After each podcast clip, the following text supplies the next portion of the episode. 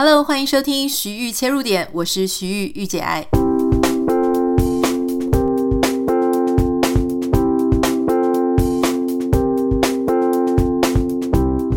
今天要跟大家分享的一个事情哦，是其实它不是最近发生的，它是好发生好一阵子了。它是一个媳妇呢，因为长期不堪婆婆的语言羞辱、语言的霸凌，哈。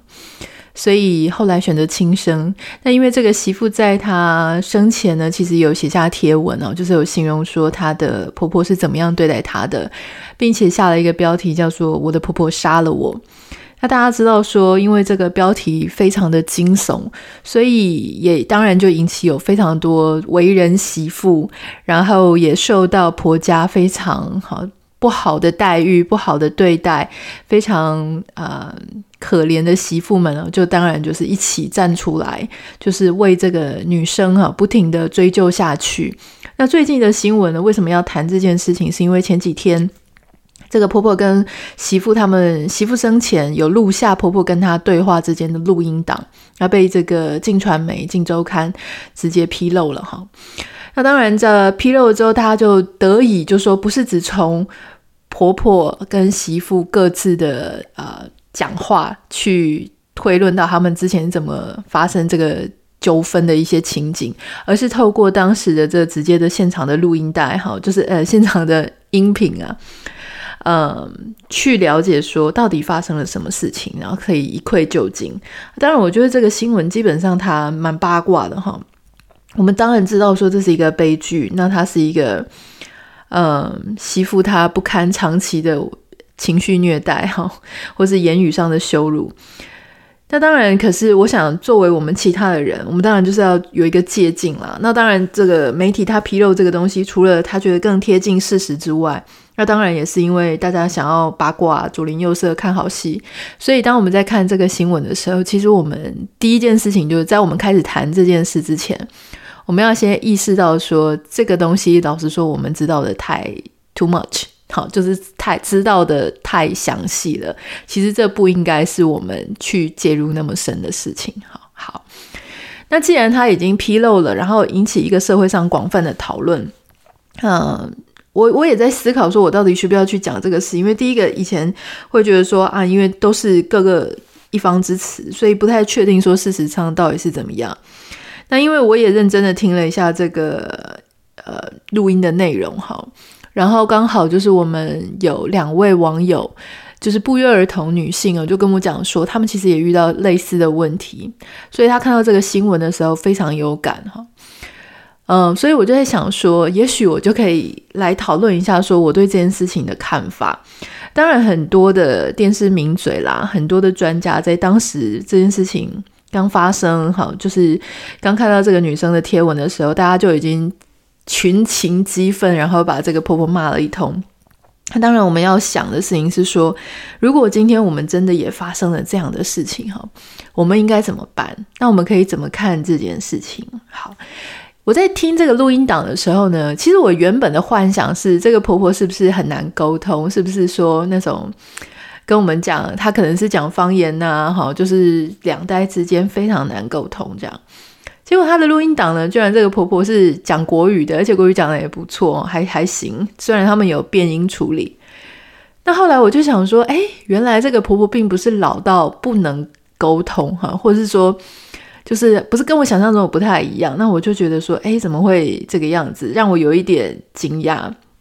好，可是在这整段录音的过程当中，你会发现其实跟她是不是方言根本没关系啦，因为其实双方彼此沟通的状况还是非常的糟糕哈。简单讲呢，这个婆婆就是很不爽，她会一直杂念，就是会一直念哈，就说哈，嗯，就是对她媳妇在外面对她的态度啦哈，对她平常讲话可能很不满。那当然，我们也不能说这个媳妇的态度很好，这个媳妇当时也是很不爽哈。可是呃，一方面她可能正在录音啦，所以我也不太确定她在录的时候跟她平常的对话，跟她平常的态度到底有没有一样哈。这个是真的要持平而论，但在就录音档上面来听到说，这个媳妇她其实有一直在道歉，然后她也情绪很明显的不开心，因为任何一个被砸脸成这个样子的，我相信你也不会很开心。好，那被念得很烦，一个一直狂念，一个一直被念得很烦。总之呢，我想这个家庭他们一定是同住在一起啊，然后很失去盼望，这个媳妇她永远都没有办法出去的感觉。这个事情其实也常常发生在我们自己身边，我们有很多的朋友，或是就是我们自己，其实呢。呃，因为种种原因，可能比方说自己的钱赚不够啊，头期款不够啊，哈，或是公公婆婆呢家里就很大，有很多空间，或是他们家财大气粗，或是他们家嗯，就是有一些房产哈，就是有一些资源，所以你的先生呢，也可能从小习惯在他的爸妈安排羽翼照顾之下，所以他觉得留在家里住呢是最好的一个方式。其实我我想很多男生他们在跟女人求婚的时候啊，呃，并不一定有想好他们日后到底要住在哪里，而且也常常低估了呃两代之间住在一起有多么的不方便。你知道吗？就是有一些人他明明知道自己的父母并不好相处啊，那可是他还是觉得说，既然他都可以长到这么大，他可以不甩他爸妈，所以呢，他的太太应该也可以。但是我要跟各跟各位讲哦，就是说今天现在如果你正在收听我们的 podcast，如果你已经知道你的父母哈有一点机车，好，台语叫做不要讲台语，就说我们常常讲俗话说就是有点叽歪的个性哈，拜托你不要再去想什么两个要住在一起，两代要住在一起，你的媳妇哈，你的太太或者你的先生，你还让他跟你爸妈一起住，这就是找死嘛哈。就是你自己会变得非常的烦，因为所有的人都会跟你抱怨。好，那如果你说不会啊，我爸妈很好相处啊，我也建议你尽量不要，尽量不要。除非呢，你爸妈是那种常常出去国外旅游啊，不缺钱，然后呢也不管小孩，然后甚至呢摆明的跟你说我不会给你带小孩，就是他们自己有他们自己的生活，而且他们非常珍惜自己的时光啊。那种父母稍微比较健康，但同样那种父母通常也不会想跟你一起住啦啊，所以呢，那种通常呢，诶，蛮鼓励小孩要跟自己住的那种父母啊，基本上都不会太好搞。好，那我想这个尽量不要让他们两代之间去做相处，就说你的太太、你的先生、你的另外一半，因为他永远没有办法跟你的父母讲，跟他跟他父母讲一样的话。好，基本上呢，我觉得华人社会是蛮压抑的啦。哈，你看，像这个呃欧美，他们就可以叫对方的名字，比方说，如果我的婆婆叫做 Mary，那我就可以直接叫哎 Mary 怎么样怎么样，然后我也可以就是把我自己的呃，我可以 say yes，也可以 say no。可是如果是在我们一般哈，从小在台湾长大，你很难，你可以跟妈妈 say no，然后也可以跟你妈说谁要啊，可是你可以跟你的婆婆讲谁要啊。No，不行，因为你那样讲的话呢，基本上你的罪是加倍的哈。那他就更有机会啊，觉得自己很委屈。所以这件事情并不是说谁一定是欺负谁，而是在一个文化的脉络下面呢，大家对彼此的身份、彼此的角色，他的期待是不一样的哈。好，那我我想我今天应该是蛮有。蛮有立场来讲这句话的哈，因为我也蛮有当媳妇的经验，所以呢，我当然没有遇过这么惨，像这个新闻这么惨的状况。但我平常心讲哈，就是说我并不是说我遇到的是很好搞的，而是说我们自己其实本身并不会是那一种被人家踩成这个样子而不回嘴的。我个人觉得说这件事情非常的重要哈。呃，媳妇，我觉得特别是台湾的媳妇很辛苦，就是你一进去，你一入门，你是什么样子的定位，什么样的角色，哈，很容易就是会被定型，所以你这个一定要注意啦，哈。像台湾有很多很奇怪我所听过的状况，比方说，呃，可能这个媳妇的学历啊没有像儿子那么好，这样子也感觉会低人家一截。或是媳妇的家里哈没有那么有钱，啊，媳妇家里的爸爸妈妈学历比较差，啊，或是说这个媳妇她可能是先怀孕才结婚的，等等，很多奇奇怪怪的情形都会让这个媳妇呢未来在夫家。好像矮人家一截，然后或是说这个呃先生他有一个哥哥或有一个弟弟，那这个哥哥或弟弟的媳妇呢，哈，他的太太非常的家里家世背景很好，啊，或是学历很高，那相对应就会让你的另外一个姑嫂，就是说哥哥弟弟，好，他们其中有一个人娶的太太家境非常好，学历非常好，就会让另外一个太太感觉到相形之下很视为。那常常这个公婆家呢，也会有一点大小眼的状况，这个都是常听到的事情了。但是我想今天我们节目呢，既然要讨论这件事情呢，我就当然想要跟大家分享一些我自己的看法哈。第一个，我想要鼓励，如果你现在正在这样子的状况下哈，不管是呃你是这个媳妇也好，或是你是看着别人正在发生的也好，或是说其实你不是媳妇，你是也在这样子言语霸凌状况下也好，我觉得第一件事情要先跟各位讲哈，第一点。无论任何人，无论任何身份，哈，都不应该用这样的不尊重的语气跟你说话。当你遇到任何一个人，不管是你的上司、你的主管，啊，不管是任何你在面试的时候的人资啊，或是呃你的公婆、你的小姑，哈，你的任何人啊，甚至你的家人，都不应该用这种不尊重的语气跟你说话。这个是他们的不对，哈。从外人的角度来看呢，哈，说真的，我们身边都有这种爱抱怨的人。好，在这个新闻里面呢，这个婆婆她的录音档可以看得出来，她真的是个非常杂念，就是很杂念、很爱碎碎念的人。而我们年轻人呢，最受不了的，其实也不一定是长辈真的讲出什么批评的话，而是光是那种杂念就真的很烦哈。你说我有没有遇过呢？我当然也有遇过啊。在这里我就不多讲哈。其实很多人就会想说啊，也想要听什么我跟婆家相处的状况哈。呃，我不想讲，因为第一个事情是呢，我我认为呃婆家他们跟我不太一样，他们没有 podcast 好，所以他们跟我在言语上的论述权是不太一样的。我现在讲的话，可能呃。数万人、数十万人都有可能听到我们的节目，所以在这样子的状况去讲我自己个人对婆家的感受，我觉得第一个这个事情不公平啊。第二个事情，我们又不是小朋友，当我遇到这些事情的时候，我基本上都这个可以自己处理了。好，那第三点就是说，我们的日子还是要过。其实我也不太知道为什么有一些谈话节目的人啊，他们可以一边抱怨自己现在身边的家人。或者说姻亲，特别是就是公婆啊，或者是老公，然后又能够相安无事的过下去，呃，我不太知道他们怎么做到的，除非他们讲的不是真的啊，或者说他们根本不在意他们的家人，只有这两种可能嘛。那因为我要讲真的，我也在意我的家人，所以我能选择的就是我尽量我不想讲的，我就不会讲。好，所以大家不要再问我，那我只能告诉你说，我有没有发生过？有。好，好。那当我发生这些事情的时候呢，我会怎么想？第一个，我会先从一个呃外在的人去讲去想这件事情，就是说，我的婆婆如果是一个非常爱碎念的人哈，或者你的婆婆是很爱碎念的人，你就去想，她其实呢，从以前到现在，她不是针对你，她就是一个非常爱抱怨的人。他为什么会是一个爱抱怨的人呢？第一个是，当然是他看事情的角度嘛，一直都是采取一种比较负面的。那你要想哦，他这个个性啊，可能是他从小好到他年轻，到他成人，到他现在都已经当人家的婆婆，他也改不掉。所以这件事情呢，第一个是不要往你的心里去，因为那是他自己看事情的习惯。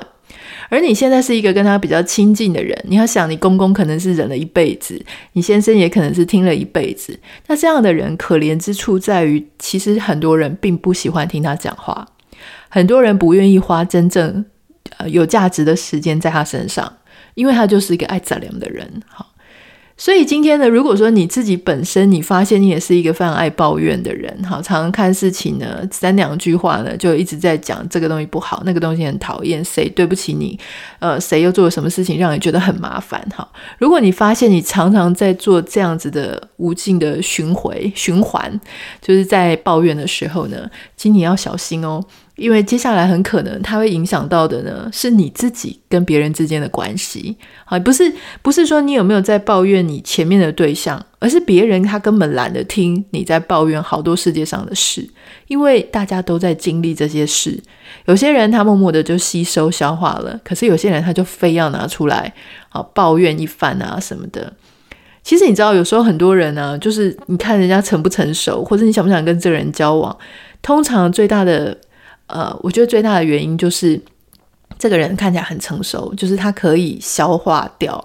他用他自己的智慧，用他的经验，用他的能量去消化掉这些不顺不顺心的事情。只有那种小婴儿巨婴呢，才在那边一直不停的抱怨。好，这个是我们从啊、另外一方的角度哈，比较外围的角度来去看，来去怜悯这一个、呃，不管是婆婆也好，或者爱抱怨的人也好。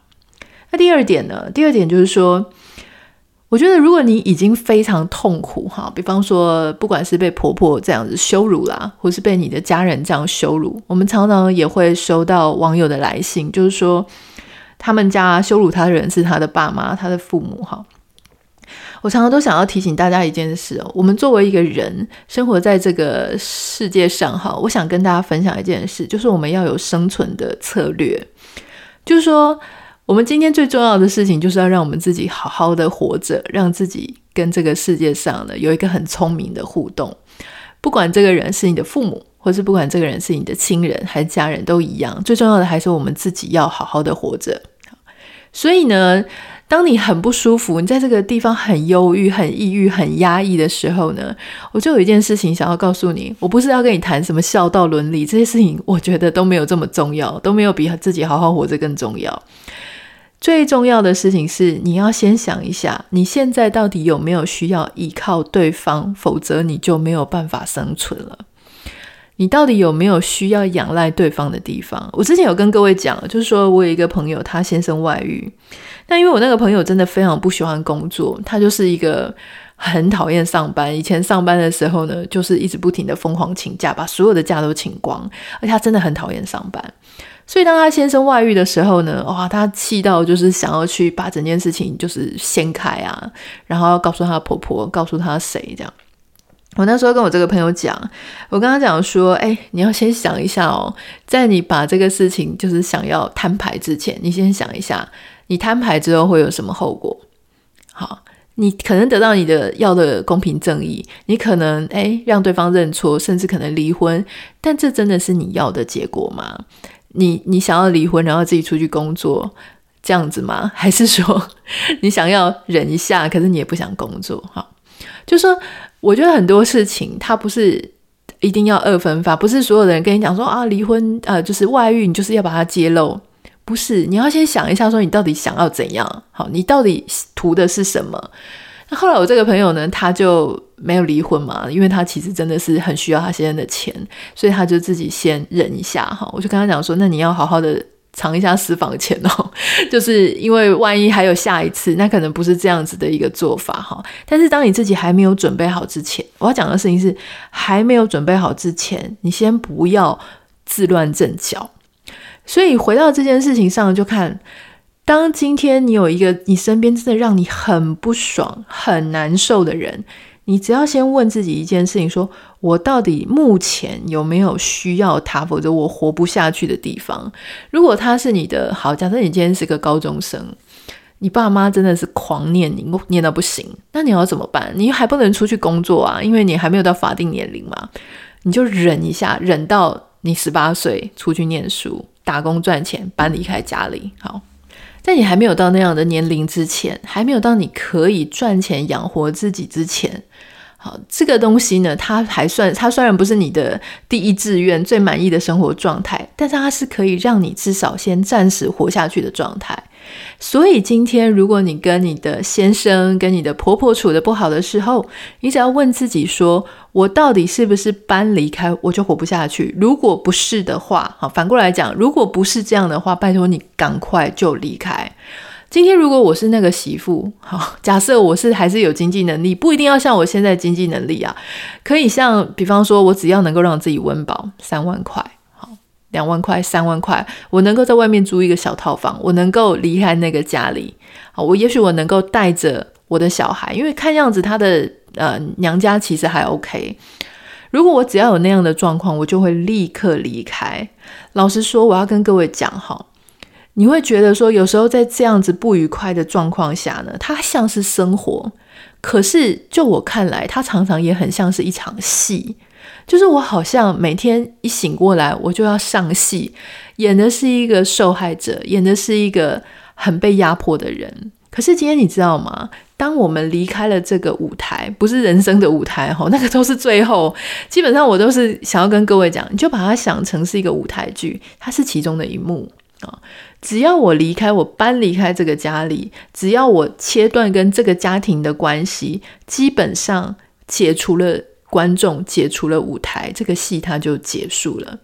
所以这是我为什么一再跟各位讲说，你不要害怕离婚，你不要害怕分居。就是我真的从来没有听过有人是离婚之后啊，哈，特别是女生，我真的很少听过有人离婚之后是非常后悔的。通常离婚之后非常后悔，他并不是后悔离婚的本身，他是后悔他离婚前所做的那件事情，让他的生活影响了这么大。好，所以并不是离婚这两个字或离婚这个行动很可怕，因为老实说。你离婚了之后可以再结婚啊，如果你后悔，然后你们两个状况没变质的话，离婚还是可以再结婚。身边很多人不是都是跟同样的一个人，好，就是结婚又离婚又离离婚又结婚等等的，所以这个事情它不是一个尽头。如果你今天真的受不了，那你就先搬离开这个地方，哈，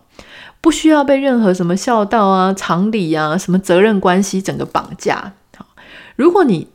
自己评估之后，你发现，诶，你还需要对方的资源一阵子。例如说，诶，你你现在是一个没有工作的状态，你完全也没有积蓄，那你就告诉自己，我利用三个月，我利用半年，好，我在短时间内呢，为了我自己忍耐一下，因为我还没有准备好，好，所以在这一段时间呢，我就是，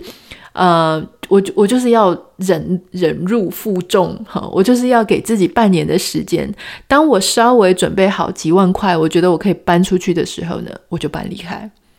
但你不要去想很多说啊，小孩离开了这个地方怎么办啦哈，或者是怎么样？因为其实就这个新闻上看来，他的娘家是有 support 的。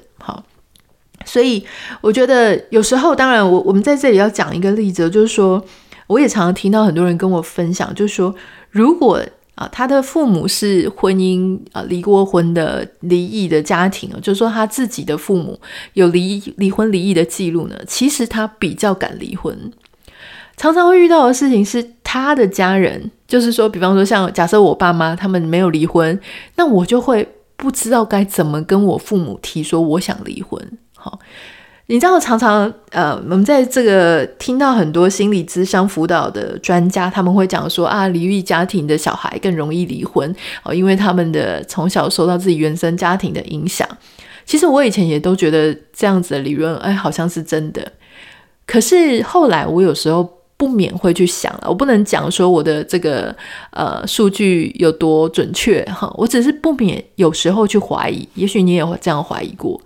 是不是其实也不完全是原生家庭所带来的负面影响？很可能这样的原生家庭是不是也让孩子在做他自己婚姻决定的时候多了一个松绑？就说当你的父母的家庭是非常完整的时候，你反而会觉得他们可能没办法接受你想离婚的决定，或是他们可能反而没有办法跟你那么贴近，知道说你在此时此刻真的有非必要要离婚的理由。你很怕让他们失望，很怕让他们伤心，你甚至觉得你可能是你们家族第一个或唯一一个离婚的人，这件事情对你来说更加的困难。我记得我那个时候，啊、我那时候要离婚的时候呢，我我跟我妈妈讲，我妈妈当然是非常的嗯震惊，这样，因为她是很不希望女儿会 copy 会重复她的路。可是当我跟她讲了一个。呃，我们自己实际上为什么要分开理由的时候呢？哎，我妈妈立刻就赞同了。她跟我说：“哦，那这样子可能真的必须要要离开哦。”所以我觉得有时候呢，呃，是幸运也是不幸啦哈。但是我觉得不管怎么样，我觉得今天父母他永远都是会希望孩子在婚姻里面是真的是很快乐的。那还有就是说，老实说，你的离婚不需要你的父母同意，对吧？没有人说你离婚，你爸妈一定要同意。你很怕让他们失望，那你就不要马上告诉他们啊，你就晚一点再告诉他们，这也没什么关系哈。第三点要跟大家分享的事情是呢，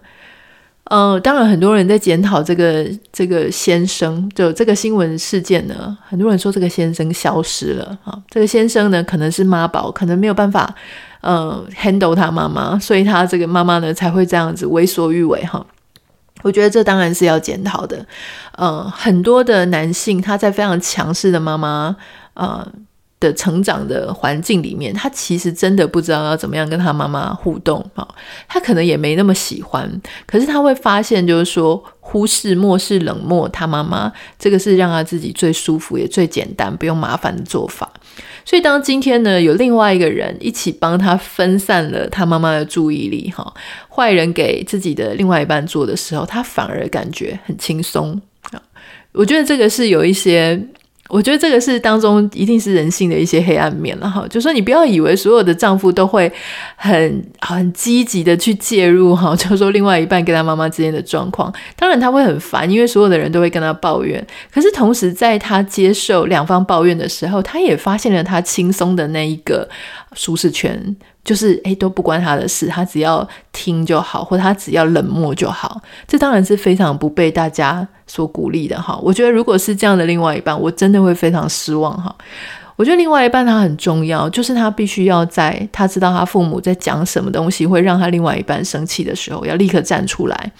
像我觉得我先生这一点就做得蛮好的，就是说，呃，当我遇到类似的状况的时候啊，他就是会立刻站出来去制止他的他的父母哈。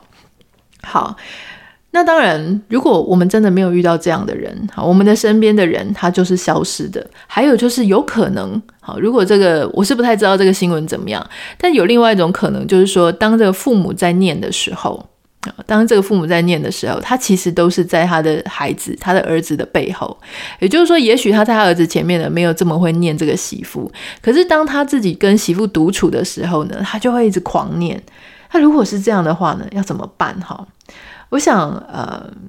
第一个当然就是像我们刚刚讲的，就是说，如果你们知道自己彼此的父母是很机车的，好，今天不一定是先生的父母很机车哦，如果是太太的父母很机车，太太拜托你也要知道自己的爸妈很机车，所以不要去逼你的老公常常要去跟你的父母请安，哈。因为我觉得，其实最好的距离呢，就是彼此都还能容忍对方、礼遇相待的距离，就是最好的距离。你不要满脑子幻想说，哦，一定要和乐融融啦，哈，大家要享受天伦之乐。他要把你爸妈当他爸妈，我告诉各位，这是很难的。而且，你怀抱这样的希望是要干嘛？是，我不懂这样子的好处是什么哈。当然，你心里会觉得说，我觉得窝心嘛。如果他能够把我爸妈当我自己的、呃，当他自己的爸妈，我就觉得很窝心。但我觉得你不要那么窝心，跟贪心是不一样的哈。就是说，他只要能够稍微做到嘘寒问暖。比方说，呃，你父母生日的时候，他表达一下，呃，或者说你父母身体病痛的时候呢，他有慰问一下。但是你不要想说他一定会如何贴心，像在追女生一样这样子哈，不断的去呃去照顾他，去照料他，去言语安慰他。这个事情是我觉得不是很常有人做做得到的。所以，如果你的另外一半他是做得到的人，那你真的要给他拍拍手哈，要给他一个爱的抱抱。因为他真的很不容易，可是如果说他没有的话，你也不要觉得失望，不要觉得失落。那有时候人的失落跟失望是建立在说，我对你爸妈这么好，可是你却没有对我爸妈这么好。呃，基本上这个东西呢，它分成两个，第一个是说他是真心不爱你爸妈，还是说他只是一个不太善于表达的人。因为我们都知道，夫妻常常里面其中有一方会比较贴心，也就是因为其中一方比较贴心，另外一方比较钝，所以你们那个时候在谈恋爱的时候也才会互相吸引嘛，哈，因为这种互补型的。所以当他变成一个对待对方父母的那样子的态度的时候，你就不要觉得那么意外嘛。第四点哈，我觉得这是我最重要的一个策略哈。我们刚刚也在讲说，我们的人呢，活在这个世界上，他是需要有策略的。这个策略呢，我觉得很多人他都看戏的时候都有看到，可是运用在他自己生活的时候呢，就用不上。有一件事情我要跟各位讲哈，就是说，老实说，生活就是一场戏，就是要演戏。好，也就是说，演戏很累啊，戴着假面具。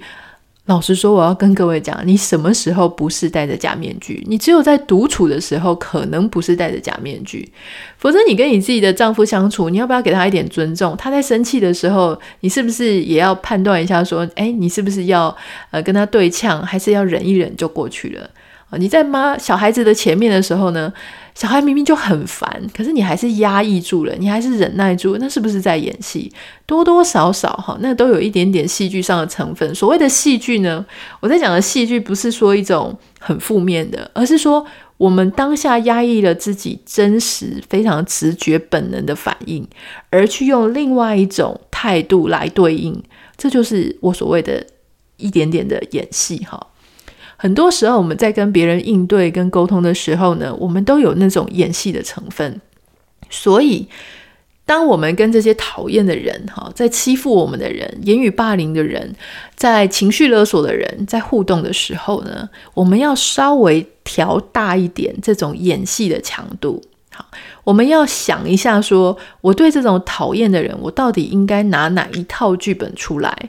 一开始我们正常在跟别人互动的时候，我们都是拿那个最基本版的剧本，就是我大概是怎么样的人，什么样的个性，我就用那一套剧本出去演这样。可是当情况很特殊，你遇到一个很难缠、你非常不喜欢的人，你就要拿出另外一套脚本，好，不要入心。好，我要讲很重要的事情是，我常常发现哈。很懂得演戏的人，他反而不会把他所面临到的事情放到他心里，因为他知道这就是一个角色扮演，短暂的角色扮演而已。可是很多人他真的太直接了，他用他自己真实的自己去跟别人互动，反而什么事情都会放到心里。这件事情是我自己真的很重要的一个体会哦，所以这一段呢，我觉得很重要。也许各位可以听一听，如果他是你第一次听到这件事情的话，哈，所谓的恶人自有恶人治，我不知道大家有没有听过这句话，就是说，当你遇到一个坏人的时候呢，没关系，有一天这个坏人会比更比他更坏的人，好，就是压制服这样子，压得死死的。那你就会想说，那为什么我不是那个坏人所遇到更坏的那个人呢？我能不能有机会去演那个更坏的人呢？今天我遇到一个恶婆婆，好，假设像这个新闻那样讲，我遇到一个那么会碎念我的恶婆婆，我一直跟她道歉，好，我一直跟她就是小媳妇，请问到底有什么用？这套剧本就是走不下去了，走不下去了，那。那怎么办呢？你跟他道歉，他也不不领情；你跟他示弱，也不领情。那你要怎么做呢？我要跟各位讲，像这么样的人，他为什么会这么杂念？为什么一直批评你？因为他就是一个自私的人，他就是一个觉得他自己最对，他自己最好，最好棒棒，而且他就是会欺负别人的人。你知道，遇到那种会欺负别人，然后又是这种小奸小恶的欺负，这种事情。你要怎么办吗？就是你要比他更强悍。你知道这种人叫做欺善怕恶，哈，这种人他就是非常欺善怕恶的典型。所以你今天演那个善的这一套脚本，你是演不下去的。那你要演什么？就是要比他恶。什么叫做比他恶呢？比他恶有两种层次，哈，就是比他坏、比他凶、比他更狠。当他在骂你的时候呢，你不要再道歉了，你就是回嘴骂他、羞辱他。我今天 我我要跟各位讲哦，我们 podcast 我不负任何这个道德责任哈，就是说我没有要教你变成好，我要教你怎么活下来哈。所以今天如果你善良的那一步你演不下去了，你就演一个坏人。还有呢，更厉害的层次是演一个疯子，不是叫你真的疯啊，不是叫你真的要去跟人家什么动刀动枪什么，就是去把自己弄疯，不是这样子。但是你要让他怕你。例如说哈，我觉得我们这个 podcast 这样道德很不正确哈。例如说呢，你就常常时不时就要报警，或是时不时呢，你就睡觉的时候放一个让他害怕的东西在你的旁边，或是呢，你就跟他装神弄鬼哈。如果说你，当然，其实我觉得你做到这一步之前，要是我啦，正常人我已经离开，我都搬家了。某一天，等婆婆从菜市场买菜什么回来的时候，我大概行李包一包，我已经走了。但如果你真的因为什么原因没办法离开的时候呢，你就装疯卖傻。好，我觉得那当然你在装疯卖傻的时候，你要知道你自己是在演戏，而不是你真的被他逼疯了，而是装疯。就是装疯，让他会害怕你，让他觉得你好像看得到什么他看不到的东西，或是让他觉得说你好像对他随时有任何的威胁，让他真心的怕你，他就不会来动你。他也许嘴巴还是会碎念，跟人家讲一大堆你的坏话，但是那又怎样？反正他已经讲的不是很多了吗？哈，好，所以呢，我我要跟各位讲，就是当你遇到一个坏人、遇到恶人的时候，不要再拿出那一。本就是你是好人的剧本出来演的，你就是要换剧本，换成你比他坏、比他凶、比他恶、比他疯，怎么样演？你就去看一下黄秋生的电影嘛，哈，或者说你就是去看一些那些东西。你说这个东西我讲的好像天方夜谭，我到底自己有没有用过？有，我不是用在我婆婆身上，哈，我是用在我以前遇过一个非常坏的主管的身上，好，就是。有这样子用过啦，而且效果非常好，所以呢，我想各位也是可以试着参考一下。我想我平常都是一个非常善良、非常正能量的人哈，所以呃，也许你会期待说我在这里啊，给你什么拍拍，给你什么安慰。当然，我在在这里好，就是说要跟各位正在面临这样处境的媳妇们。我要帮你们打气，可是我并不是要叫你们只是隐忍下去哈。我希望大家呢，就是今天听完这一节节目，你可以稍微得到一些启发。就是说，第一个，我们要试着从外围的去想，说这一个婆婆，这个讨厌的人，哈，或者这个对待我们情绪勒索人，他到底是怎么炼成的？他基本上也是一个受害者，就他不知道要怎么样好好跟他人相处，所以他基本上他所有讲出来的一切，你通通都不要往心里去，因为那个就是他平常对任何人，呃，就是世界上所有的人处事，他的态度就是那个样子，所以他不是针对你。第二点就是说，你要去思考，你到底需不需要他，你就活不下去。如果不是，就搬走，离婚分居都没有这么可怕。第三件事情是，啊、呃，如果说你身边那个人是消失的，那你要知道，你不要再期待他了，你就是要靠自己。第四点是最重要的一点，就是演戏。如果你非得还是要在那个屋檐下下去，好，稍微演一个不一样，跟你平常人格特质不一样的人。坏人永远都比怕他。比就是坏人永远都怕比他更坏、跟更疯的人。哈，这一句话呢，是我一直以来我都发现那些欺三怕二的人，他真的都很怕这样的事情。希望大家都可以在呃你自己的生活当中找到平安，找到自在哈。那如果说你发现什么样的因素让你暂时没有办法脱离那个家里，你要知道你是为自己正在做准备而忍耐哈，不要忍耐太久哈，忍耐太久你会麻痹，而且会真的心里太受伤。给自己几个月哈，半年的时间，赶快把现在眼前的事情安顿好。那你要知道说你是公主复仇，或者你是王子复仇哈，就是稍微忍一下。那有限度的时间，其实老实说啦，离开并没有这么困难。我常常都觉得说，放手是最好的祝福，给自己的祝福啊，给他们的祝福。好，那今天就到这里。呃，希望你会喜欢今天的节目。虽然有一些东西呢，我觉得还蛮腹黑的，可是呃，这确实是我自己的体会，而且我自己用过，很好用。哈，好，那。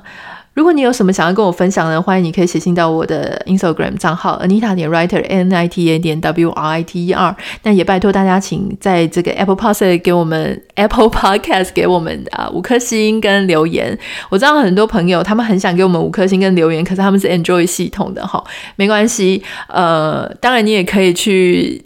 请你的朋友 用 i Apple 的帮我们按一下心哈，但是有时候也可以不用那么麻烦啦。你们的心意我都有收到，非常谢谢你们。那我们就下次见，拜拜。